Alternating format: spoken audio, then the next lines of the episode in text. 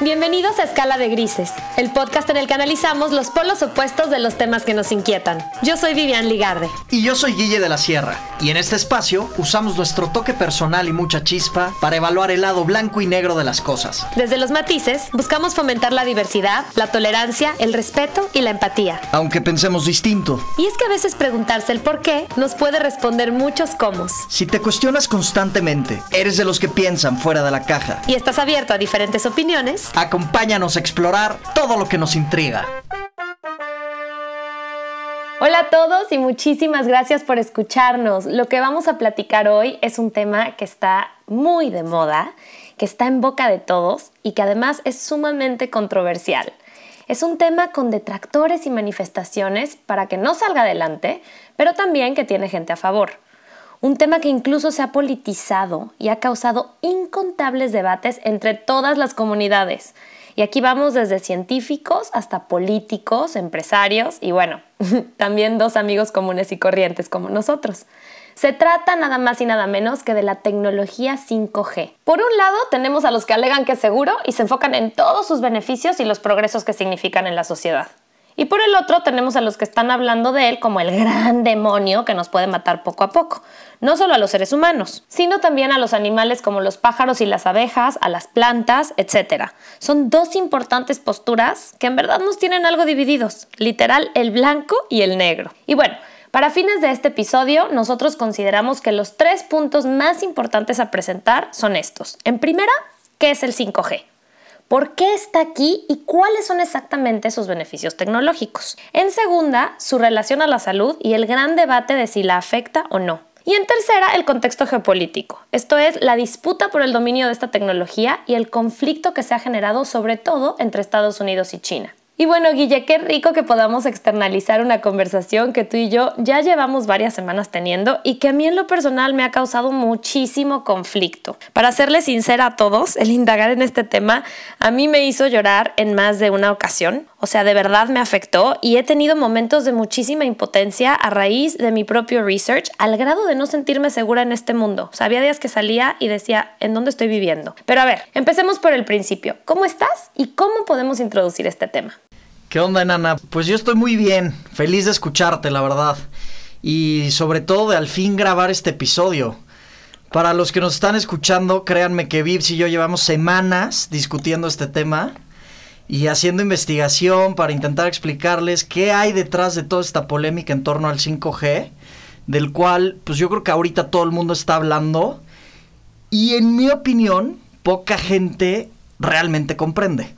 Entonces, lo primero es explicar qué es el 5G. Eh, brevemente y en pocas palabras, el 5G es una tecnología eh, revolucionaria que va a brindar Internet móvil de altísima velocidad a los dispositivos del futuro. Eh, al decir altísima velocidad hablo de que será hasta 20 veces más elevada de lo que hoy tenemos con el 4G. O sea, es Exacto. Exacto, exacto. Ahorita viaja, creo, con el 4G a 40 megabits por segundo y con el 5G va a ir a 100 megabits por segundo, una cosa así. Incluso más. Bueno, a ver, este tipo de, tecnología, la tecnología móvil, se reinventa más o menos cada 10 años. En los 80 surgió el 1G con la creación de los celulares y con este 1G pues solamente habían capacidad para recibir y hacer llamadas. Pues en los 90 se inventó el 2G, que además de las llamadas te permitían mandar mensajes de texto. Luego con el 3G en la década del 2000 se incorporó el Internet a los dispositivos móviles y esto fue un gran boom porque vio florecer a los smartphones. Por ahí de 2007 recordarás que se inventó el primer iPhone y bueno, de ahí lo que hemos tenido en estos últimos 13 años ha sido verdaderamente deslumbrante en materia tecnológica. Eh, luego el 4G vino en la década del 2010 y ya esta tecnología pues es lo que estamos viviendo ahorita. Ahorita vivimos con el 4G y el 4.5, pero es esta tecnología que nos permite, por ejemplo, hacer eh, videoconferencias de alta calidad, descargar videos en alta definición, los servicios de streaming como Netflix, YouTube. El Zoom and Wine. Zoom and Wine, por ejemplo, es posible gracias al 4G.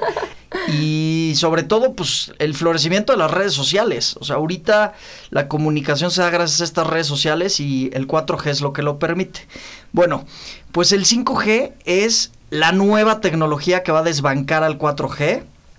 No solamente va a ser posible descargar videos o películas en cuestión de segundos, o incluso subir contenido en 3D o en Ultra HD a la red, sino que va a permitir que florezca el Internet de las cosas. Esta tecnología mediante la cual vamos a poder tener automóviles autónomos, casas y empresas completamente domotizadas, hospitales de última generación en la que los médicos incluso van a poder realizar operaciones a larga distancia sin necesidad de estar presentes. Y bueno, todo esto en conjunto va a dar lugar a las ciudades inteligentes o las smart cities, como se conocen también en inglés. Y esto va a ser posible porque el 5G, además de ser súper rápido, va a ser más constante y va a tener menos intermitencia. Sí, de hecho, ahorita que mencionas eso, se estima que para el 2050 el 70% de la gente viva en grandes ciudades y en teoría el 5G sería importante para poder manejar y controlar poblaciones tan densas en espacios tan chiquititos, ¿no?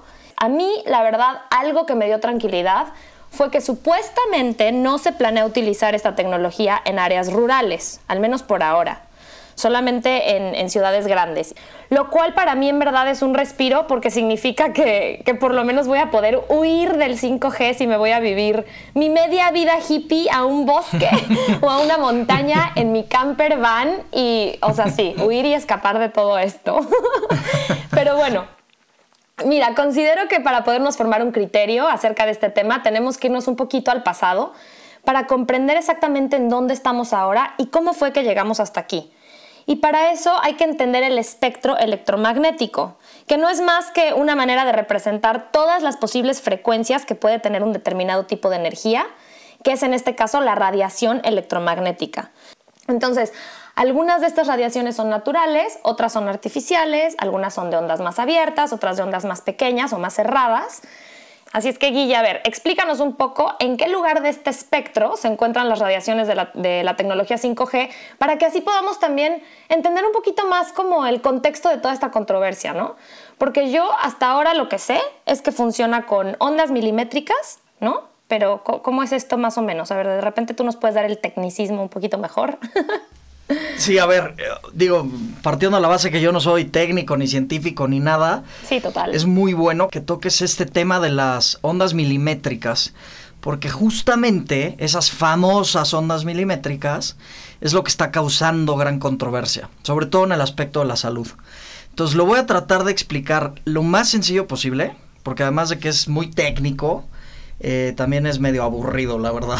Entonces, a grandes rasgos, para que el 5G pueda existir, necesita forzosamente desarrollarse en un rango de frecuencia distinto al que actualmente operan el resto de tecnologías móviles, ¿no? Como el 4G o incluso otras tecnologías como radares o, o, todos los dispositivos, laptops, tablets, etc.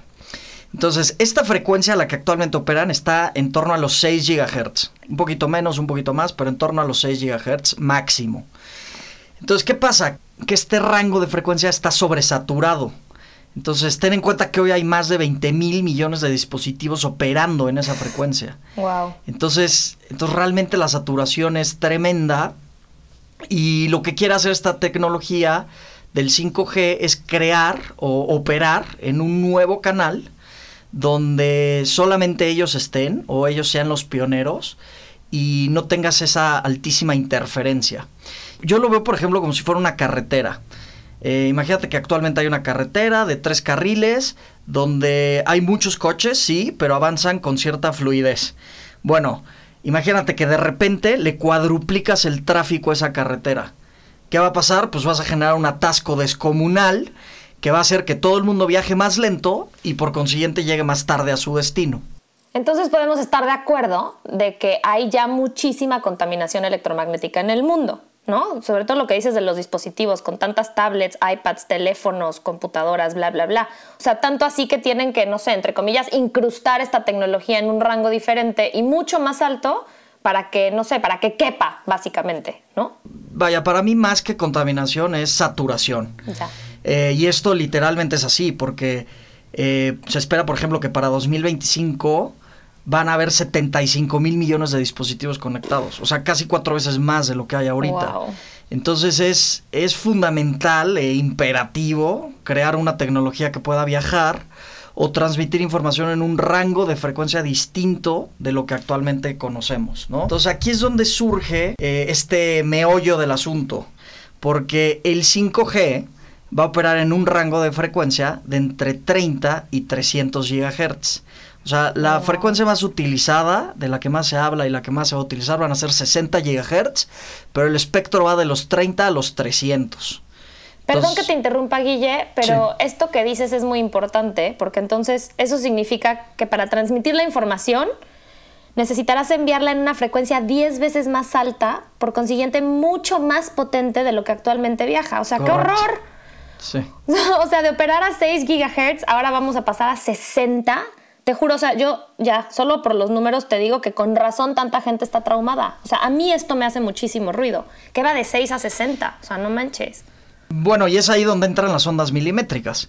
O sea, las ondas milimétricas se llaman así porque la longitud que van a tener estas ondas, es decir, la distancia que hay entre una cresta y otra de la onda, mide entre 1 y 10 milímetros. Por eso se llaman ondas milimétricas. Entonces, pero bueno, eh, esta es la parte técnica, como decía, no quiero centrarme tanto en esto porque puede llegar a ser tedioso y aburrido, pero es muy relevante entenderlo, porque el, meollo de la discusión está en esto, en la parte técnica, en, en la intensidad de la frecuencia. Y es que estas ondas milimétricas tienen un ligero problemita, y es que al ser señales con frecuencias más altas y longitudes más pequeñas, no pueden viajar tan lejos como las ondas de radiofrecuencia que actualmente eh, vemos con el 4G. Entonces son propensas a que se pierdan en el aire o a que sufran interferencias porque eh, no pueden atravesar obstáculos como paredes o árboles o hasta las personas. Entonces lo que tienen que hacer para que funcionen correctamente es crear en paralelo unas antenitas que se llaman celdas inteligentes que van a ser utilizadas como para repetir la señal de la antena principal y garantizar que la conectividad y la calidad de la conexión sea buena en donde quiera que se ofrezca el 5G. Entonces van a haber muchas antenas construidas a lo largo de las ciudades para poder repetir esta señal. Entonces aquí surge el conflicto, como decía. Sí, van a estar millones de esas. Sí, van a haber millones. Entonces aquí surge este conflicto porque es un conflicto principalmente ligado a preocupaciones por temas de salud, ya que no solo vamos a exponer a los seres humanos a o van a exponer a los seres humanos a ondas de radiofrecuencia más potentes, sino que además van a llenar de antenas las ciudades que van a maximizar el impacto de esas ondas. Y aquí viene el gran cuestionamiento, o más bien dos grandes cuestionamientos. El primero es, ¿deberían los gobiernos exponernos a este tipo de ondas? Y el segundo es, ¿tendrá algún impacto en la salud el que estemos expuestos constantemente a estos niveles de radiofrecuencia? No sé tú qué crees. Mira, creo que el problema es que se considera que estas ondas de radiofrecuencia, entre comillas, no hacen nada o como mucho nos calentamos bajo el sol, por ejemplo, o nuestra comida en el microondas, como estábamos diciendo, o como se nos calienta nuestra mano al detener el celular. Pero lo más importante de las radiaciones desde mi investigación es que rompen la comunicación entre las células, rompen la coherencia de las señales biológicas. A ver, entiendo lo que dices, nada más quiero hacer un paréntesis aquí, porque el que digas que rompan la comunicación entre las células no significa que rompen la estructura molecular de las células.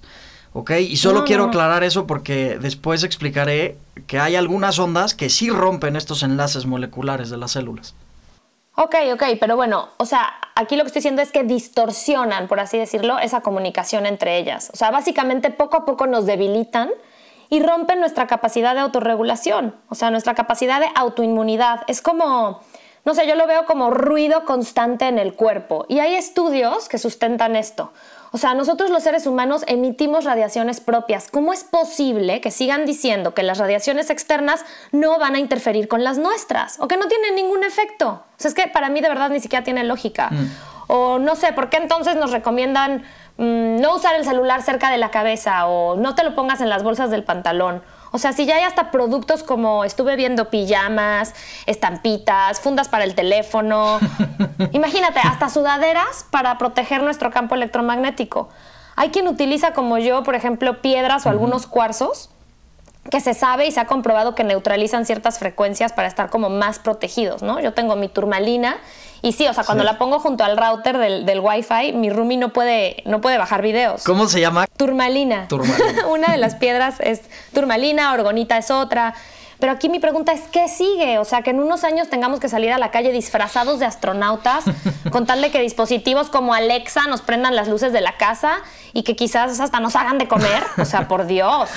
No, en verdad, o sea, siento que es un precio muy alto a pagar por nuestra inutilidad, Guille. O sea, porque la tecnología nos hace la vida más fácil, sí, Sí, pero ¿hasta dónde vamos a llegar y dónde se pinta la raya de lo fácil a volvernos completamente inútiles? O pregúntale a Alexa.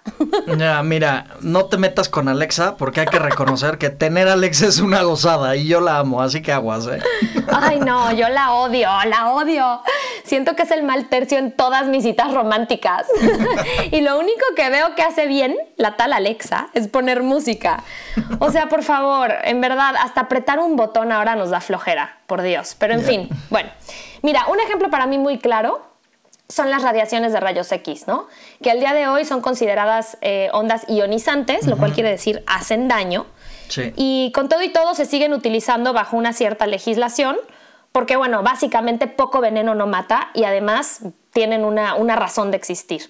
Pero cuando se empezó a experimentar con los rayos X a finales de los 1800 y fue un gran descubrimiento para la ciencia, porque podían ver a través del cuerpo, ¿no? Científicos como, como Nikola Tesla advirtieron que estas radiaciones podrían ser nocivas para los, eh, los organismos biológicos.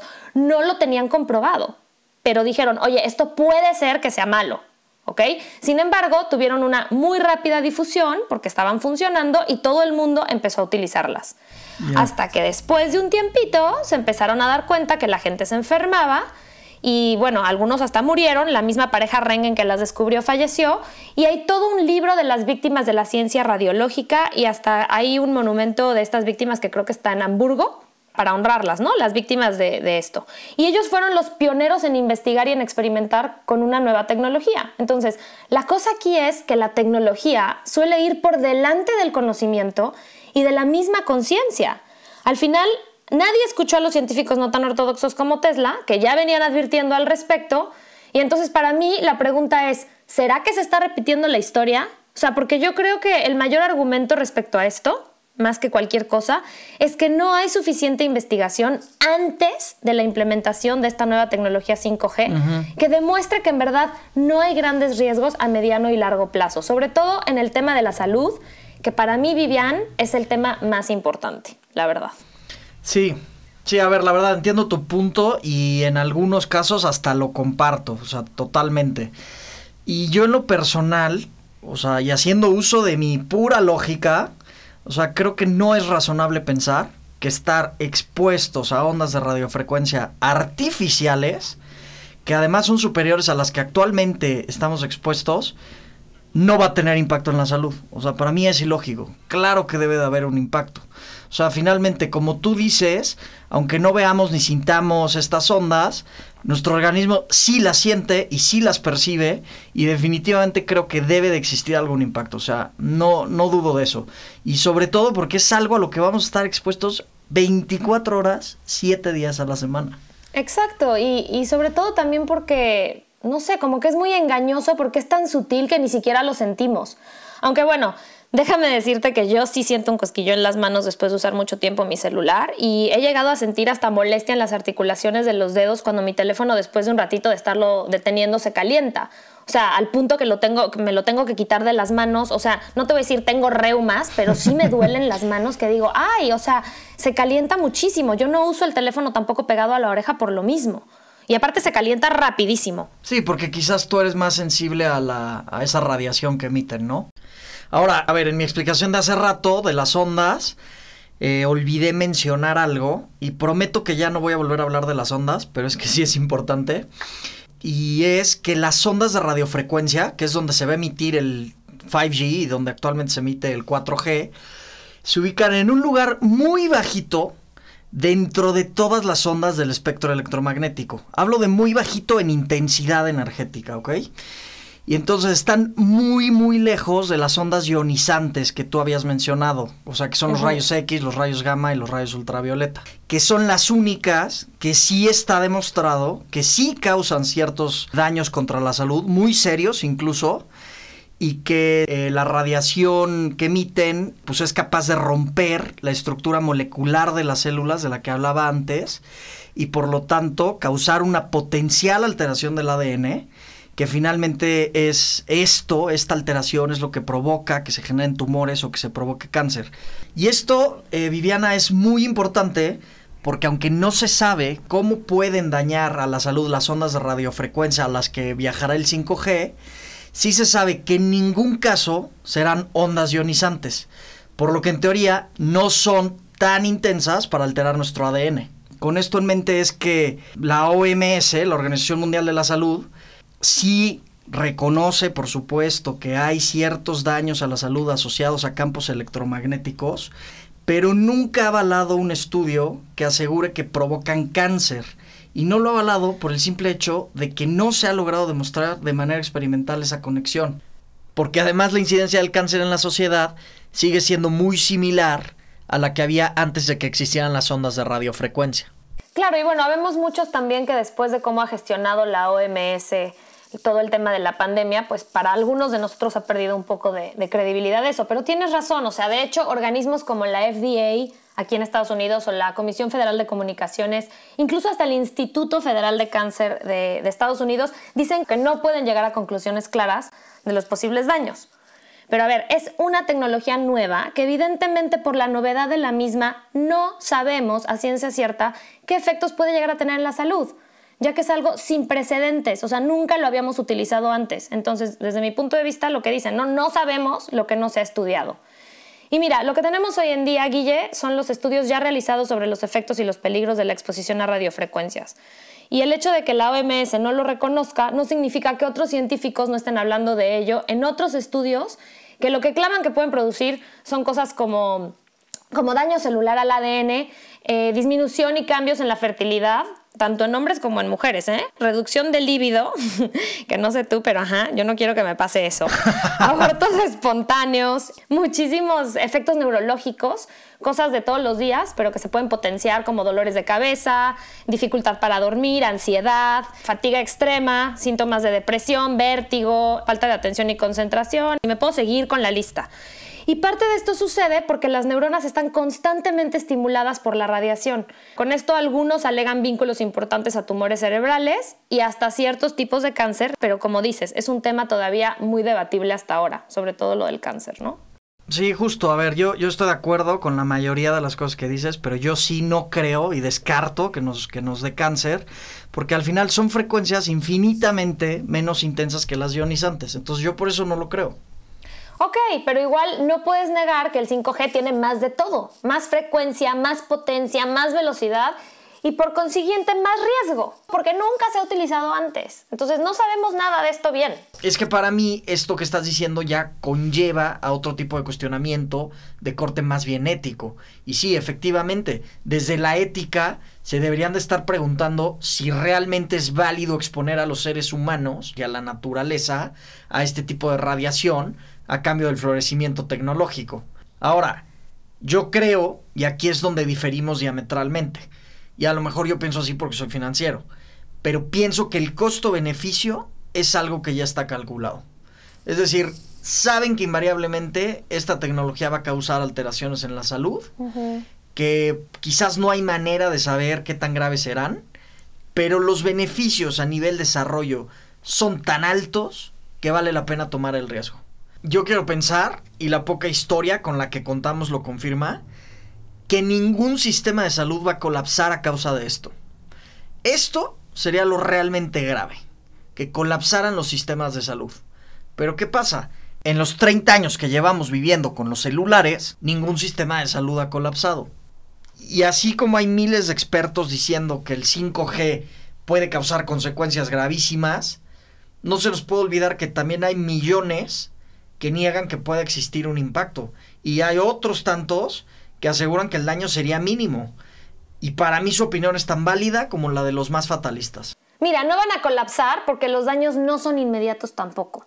O sea, son paulatinos. La degeneración celular puede causar todo tipo de males y a cada mal obviamente un tratamiento distinto. Además, mucho más que el colapso posiblemente inexistente de los sistemas de salud, el tema para mí es la calidad de vida que va a tener la humanidad en cuanto a su bienestar físico. Porque aunque digamos, ponle que lo único que causaría son migrañas y jaquecas o de repente ciertos síntomas de depresión, igual nos veríamos obligados a estar tomando pastillas constantemente para estas, entre comillas, molestias menores.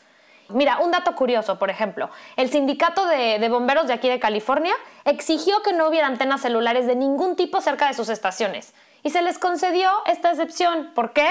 Bueno, porque ellos hicieron un, estudio en el 2004 en donde detectaron algunos de los síntomas, como los que te acabo de mencionar, en sus bomberos y obviamente necesitan que ellos estén súper pilas para el trabajo que tienen que realizar. Entonces, cuando el río suena es que agua lleva. Aquí para mí, o sea, yo siento que la proximidad de las antenas a las casas y las escuelas es lo que tiene a los científicos y a los ciudadanos preocupados por las repercusiones de salud que puede llegar a tener el estar expuestos a estas radiaciones de manera constante. O sea, en países como Francia se prohibieron las antenas en las escuelas. Y esto precisamente por esa preocupación de los padres por sus hijos. Hay organizaciones ya como Children's Health Organization que están juntando firmas para detenerlo. Y bueno, repito, como estos ejemplos te puedo dar muchísimos más que ya están circulando en las redes porque la gente se está empezando a levantar. Hay una, hay una prohibición ya de esta tecnología en países como Bélgica, por ejemplo, eh, y varios, ¿no? Varios territorios de Irlanda, Suiza, Italia, de Reino Unido. Incluso aquí en Estados Unidos, por ejemplo, Luisiana se convirtió ya en el primer estado en solicitar un estudio acerca de las repercusiones del 5G antes de su instalación. Así que más y más gente está exigiendo respuestas antes de obligarnos a vivir en un ambiente potencialmente tóxico. Y la verdad, yo sí lo veo bien. O sea, que se lo cuestionen y que alguien les, ponga por lo menos un, poco un freno, ¿no? Hay un documento, de hecho, que se llama el International Appeal Against 5G, en donde, bueno, más de 180 científicos y doctores de 36 países diferentes están oponiéndose a esta tecnología y ellos, que son los que han estudiado esto hasta ahora, aseguran que cuentan con evidencia para sustentarlo, o sea, quieren que sus voces se escuchen. Y todos estos estudios son claramente estudios independientes, ¿no? Sí, pero a ver, aquí hablas de 180 científicos y suena como una cifra muy grande, pero realmente 180 científicos para la comunidad científica que está compuesta por miles no es nada. Y hay que considerar también que esos miles tienen su opinión y a lo mejor no piensan igual. Claro, exacto, y nunca nadie va a pensar igual. O sea, al final esto lo que está haciendo es levantar muchísimas preguntas. Yo me pregunto diferentes cosas. Por ejemplo, algunas aseguradoras como, como Lloyds of London o Swiss Re en sus políticas de contaminantes tienen una cláusula en donde no cubren cualquier tipo de enfermedad o dolencia causada por radiaciones electromagnéticas. ¿Por qué?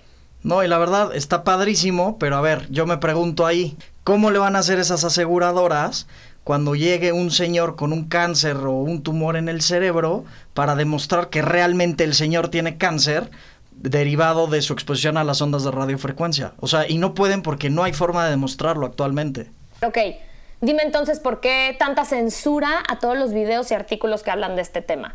O por qué, por ejemplo, denominan a todos los que estamos cuestionando tantas cosas y sobre todo que exigimos respuestas concretas y más estudios antes de decidir implementar estas nuevas tecnologías con la negativa connotación de conspiranoicos. O sea, vuelvo y repito, no sabemos lo que no se ha estudiado. Sí, o sea, da risa, pero en verdad a mí me da coraje. Porque no es que el 5G nos va a freír, sino que siento que ya nos llevan friendo todas las anteriores. O sea, yo no estoy descartando que, las demás no hacen daño, ¿sí me entiendes? Los efectos no son solamente de calentamiento. O sea, es un hecho que somos seres electromagnéticos, por lo tanto las radiaciones electromagnéticas artificiales obviamente tienen un efecto en nosotros y hay ya varias publicaciones de biología y de medicina que lo sustentan. Entonces ahí es donde, donde está mi preocupación. Sí, a ver, y yo como te decía, o sea, coincido en la mayoría de las cosas y sí creo que no podemos obviar eh, pues que esto puede dañarnos. Eh, y por lo tanto, para mí la regulación es la que debe de actualizarse y debe de ser lo más rígida posible. Y por supuesto que en ningún caso estoy de acuerdo con la censura. O sea, es más, si hay por ahí alguna organización que nos esté escuchando o autoridad regulatoria, ni piensen en censurar este podcast, culeros. Ay, no, no, no, imagínate, no, si nos lo censuran por hablar del tema, ya para mí eso sería el fin del mundo.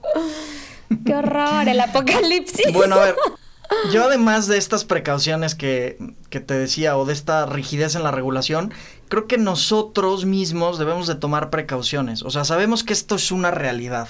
Va a haber un campo electromagnético eh, distinto, quizás, o sea, generado más bien por frecuencias distintas, vamos a estar expuestos a ellos, entonces nosotros también tendríamos que tomar precauciones, por lo menos aquellas que estén a nuestro alcance, para evitar en la medida de lo posible estar impactados o, enfermarnos por esto, ¿no? O sea, tú decías hace rato lo de las estampitas, las pijamas, pero pues también se puede dormir con el celular apagado, o sea, no tienes por qué tenerlo todo el tiempo prendido, o este, no sé, yo escuché que usar audífonos cuando haces una llamada es mucho menos dañino que tener el celular pegado en el oído. Siempre y cuando no sean los AirPods. bueno, los AirPods también son menos dañinos que tener el celular en el oído, pero son estas precauciones, ¿no? Ahora, si a mí me preguntas, y aquí, para mí, aquí está la clave de este asunto, para mí, ¿ok? Si a mí me preguntas, ¿por qué está causando tanta polémica el tema del 5G? Yo te respondo que esto, en mi opinión, tiene un trasfondo geopolítico y económico que va mucho más allá del debate en torno a la salud. O sea, de hecho, pienso que esta controversia eh, sanitaria de la que hemos venido hablando tú y yo en los últimos minutos, eh, ha sido promovida precisamente por esos gobiernos o esos eh, grandes poderes como Estados Unidos, a los cuales no les conviene que se lance todavía el 5G. Ok, aquí, y sorry que te interrumpa, pero déjame please dar el contexto, porque yo ya he escuchado esa teoría que tienes, y la verdad es que sí hace mucho sentido. Pero bueno, para que todo el mundo esté como que en la misma página, hace como cinco años el gobierno de China decidió que su principal enfoque iba a ir dirigido a desarrollar tecnología 5G capaz de dotar de conectividad de alta velocidad a sus principales ciudades. ¿Ok? Hasta ahí vamos bien. Tan es así que al sol de hoy ya hay 50 ciudades conectadas en China. No.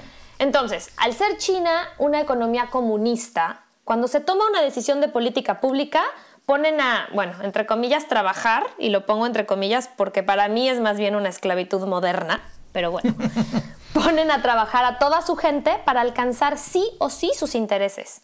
De esta forma, dotó de apoyo económico prácticamente ilimitado a su principal compañía de comunicaciones, que es Huawei, para que desarrollara esta tecnología 5G. ¿Y qué ocurrió? Bueno, pues que Huawei lo, consiguió antes que nadie y a costos muy, muy inferiores que los de los competidores internacionales. Entonces, esto es lo que tiene, según esto, eh, muy intranquilos a los gringos, ¿no? Va por sí, los tienen tranquilos y aquí quiero hacer una precisión. Ten en cuenta que desde que China se abrió al mundo, había sido considerado un país de medio pelo. Así, secundario. Poca cosa. Sí, poca cosa. era un lugar donde se hacían copias de lo que otros países diseñaban o era un lugar donde, donde se manufacturaban mercancías solo porque tenían mano de obra barata o donde se hacían bienes de calidad bajísima, ¿no? Sí, total. Entonces no, China realmente siempre había sido como ninguneado por las potencias europeas, por Japón, por Estados Unidos, o sea, como que lo veían como un segundón. ¿Qué pasa con el 5G? Que con el 5G es la primera vez en la historia que China es pionero en algo. Y aquí es relevante porque eso en lo que es pionero China actualmente es brutalmente trascendental para el desarrollo de las telecomunicaciones del futuro.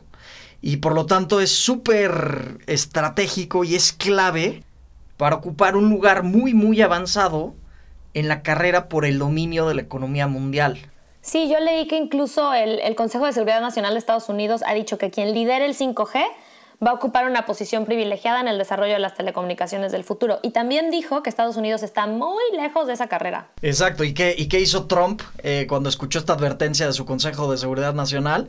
Empezó a establecer bloqueos comerciales contra Huawei porque quería evitar a toda costa que los chinos lideraran el desarrollo del 5G en su país. No sé si viste en las noticias hace unos meses que Trump mandó apresar a la CFO de Huawei que dicho sea de paso es la hija del fundador. Y la mandó a apresar por violar los bloqueos comerciales contra Irán, supuestamente. Esto es una guerra comercial a todas luces. Sí, sí, sí, yo también escuché de, del bloqueo que impuso el trompetas a, a para que no pueda participar en el desarrollo de, o sea, en el desarrollo de estas tecnologías 5G en Estados Unidos y que además le prohibió a Google y a otras empresas proveerles chips para sus celulares o el software Android, por ejemplo. Y bueno, también yo digo aquí, ¿no? Perfect timing, porque al ser año de elecciones, pues el presidente este se pone una medalla con la gente que lo sigue al venderse como el gran protector de Estados Unidos contra los chinos y ahora también supuestamente contra el 5G, ¿no? El 5G. No, claro, por supuesto, o sea, las elecciones juegan un papel fundamental, pero Trump no solamente lo está llevando a ese terreno, o sea, también le está diciendo a sus aliados de Europa que prohíban a Huawei desarrollar la tecnología 5G en sus países. O sea, ¿por qué? Porque no quiere que Huawei se consolide como el proveedor de 5G por excelencia a nivel mundial. ¿Y cuál es la excusa que pone Estados Unidos para pedirle esto a sus aliados? Que Huawei está utilizando los datos o que puede utilizar los datos con fines de espionaje. Y como en China hay una ley que obliga a sus empresas a proveer la información de sus usuarios al gobierno en caso de que los servicios de inteligencia lo requieran, entonces de ahí se está agarrando Trump para decir que Huawei le va a dar nuestra información a su gobierno. Pidos, ahí yo sí estoy de acuerdo con Trump, la verdad. O sea, no creo que sea buena idea abrirles esas puertas, ni a los chinos ni a nadie. Porque no manches, imagínate, en caso de un, de un conflicto que derive, por ejemplo, una guerra cibernética, una cosa así, cualquier tercero tendría el control de las telecomunicaciones de los países. Y ahí sí, o sea, podrían colapsarlos si se les diera la gana. Además, obviamente, de obtener nuestra información, que ese es un tema que a mí también me tiene medio traumada, ¿no? Saber que obtiene nuestra información ya de todo. No, a ver, pero a ver, aquí hay que recalcar que, o sea, esto es como una publicidad engañosa, porque estas, este tipo de leyes que se llaman backdoor laws, no solamente las tiene China, o sea, también la tiene Estados Unidos, la tiene Francia, Reino Unido, Brasil, y una lista enorme de etcéteras que tienen este tipo de de leyes. Entonces, no solamente porque los chinos desarrollan una tecnología significa que ellos nos van a espiar, nos pueden espiar todos y definitivamente nuestros datos no necesariamente van a estar seguros, eh, sea quien sea el proveedor de las telecomunicaciones o de las antenas para las telecomunicaciones. Sí, de hecho yo también escuché Y justo por eso... Y justo por eso, perdón, Reino Unido mandó a la chingada a Trump. O sea, le dijo, no, a ver, yo voy a seguir este, con mis planes de desarrollo del 5G. Huawei va a ser mi proveedor y Huawei además lleva 20 años dándome este servicio y nunca han habido indicios de que me esté espiando o que se esté robando mis datos con fines de espionaje ni mucho menos. Sí, de hecho yo, yo escuché eso justo también, o sea, lo de Reino Unido y también escuché que, que, en Canadá tienen una empresa que se llama Nortel que también interpuso una demanda contra Huawei por em, espionaje industrial. Pero a ver, Guille, o sea, a ver, yo entiendo tu punto. Pero de verdad yo sí creo que el tema de salud, al margen de esto que estás diciendo, en verdad sí es súper preocupante y no debe de minimizarse, la neta. Sí, a ver, todo va ligado, o sea, esto para mí es, es, una campaña de desprestigio, o sea, es una manera de que Estados Unidos pueda ganar tiempo para que sus empresas alcancen a Huawei en el desarrollo de esta tecnología y por eso Trump y muchísima gente o muchísimos poderes de estos de los que hablábamos están creando bulos o noticias alarmistas desprestigiando al 5G, a los chinos y a Huawei. Y es ahí donde creo que entra este boom en torno a la preocupación que hay sobre los daños colaterales a la salud que pueda causar el 5G. O no me digas que no has escuchado que el 5G causó el coronavirus o que los chinos crearon este coronavirus de manera artificial en sus laboratorios. Para mí, como te decía, son campañas de desprestigio porque estamos en, una, en medio de una guerra geopolítica por el dominio de las telecomunicaciones. Es más, te aseguro que si Estados Unidos logra emparejarse en esta carrera por el desarrollo del 5G, de repente de la noche a la mañana van a cambiar el mensaje y van a decir que siempre no era tan grave esta tecnología o que ya hicieron los estudios pertinentes y se demostró que sí se puede comercializar. O sea, lo hemos visto siempre, así es como actúa Estados Unidos. A finales de los 90, ¿qué pasó con el tema de las vacas locas? Lo mismo, las guerras que ha hecho por el petróleo, el fracking, o sea, siempre su actuar va orientado de la misma manera. Entonces yo pienso que esto es algo muy similar y por lo tanto no puedo sino pensar que esto es más de lo mismo. O sea, nuevamente los gringos, ansiosos de poder y protagonismo, que no toleran ocupar un papel secundario en el principal avance tecnológico de la década. Mira, ahora, ¿quién es el conspiranoico entonces? ¿Mm? sí, ya sé.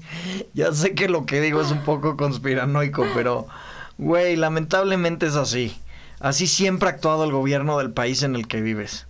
Y no pues lo podemos negar. Sí, y al final se trata justamente de eso, de hacernos todas estas preguntas. Mira, como conclusión personal yo te voy a decir algo. Cuando el río suena es que agua lleva. Eso es lo que yo concluyo.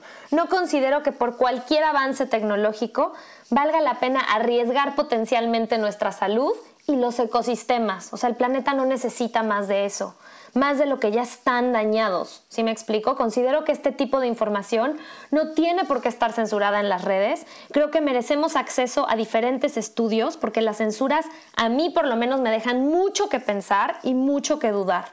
Pienso que, que, debemos investigar e irnos a la literatura, irnos a las fuentes, a los estudios y metaestudios científicos y no nada más lo que los medios de comunicación nos cuentan y nos quieren vender.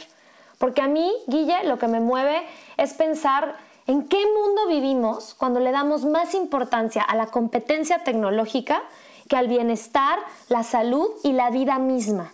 Pero al paso que vamos, la verdad, nos enteraremos si esto valió la pena o no dentro de 20 años. A menos claramente de que los que no estamos de acuerdo nos podamos unir de alguna manera como para armar montón y no permitirlo. Mira, yo solo espero que, que no sea demasiado tarde y la verdad de todo corazón, ojalá que cuando ese tiempo llegue, dentro de 20 años, pueda yo regresar y escuchar este podcast y comprobar que estaba 100% equivocada y que en verdad el 5G no causó los daños que piensan y que en verdad, sabes, el mundo realmente se volvió mejor gracias a esta nueva tecnología y no todo lo contrario. Pues sí, Anana, ojalá. De verdad, ojalá que sí. Bueno, yo también para concluir, ¿qué pienso? A ver, yo creo que el 5G es una realidad, que no solo ya está instalado en muchos países, sino que tarde o temprano va a estar presente en las principales ciudades del mundo. Y honestamente yo creo que sí va a tener un impacto muy positivo en nuestra forma de comunicarnos y de entender el futuro.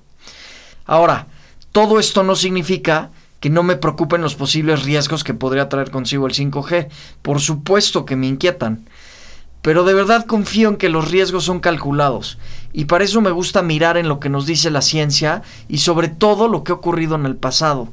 Y la realidad es que en ningún momento de la historia de la humanidad hemos estado mejor como especie de lo que estamos ahora. Pese a todos los problemas sociales que nos aquejan actualmente, lo cierto es que a día de hoy las tasas de bienestar general son las mejores de nuestra historia. Y esto en parte ha sido posible gracias al desarrollo tecnológico. Gracias por acompañarnos en el episodio de hoy. Te esperamos la próxima semana para seguir evaluando el lado opuesto de las cosas. Esto fue Escala de Grises. Porque nada es blanco, nada es negro, siempre hay matices. Yo soy Vivian Ligarde. Y yo Guille de la Sierra.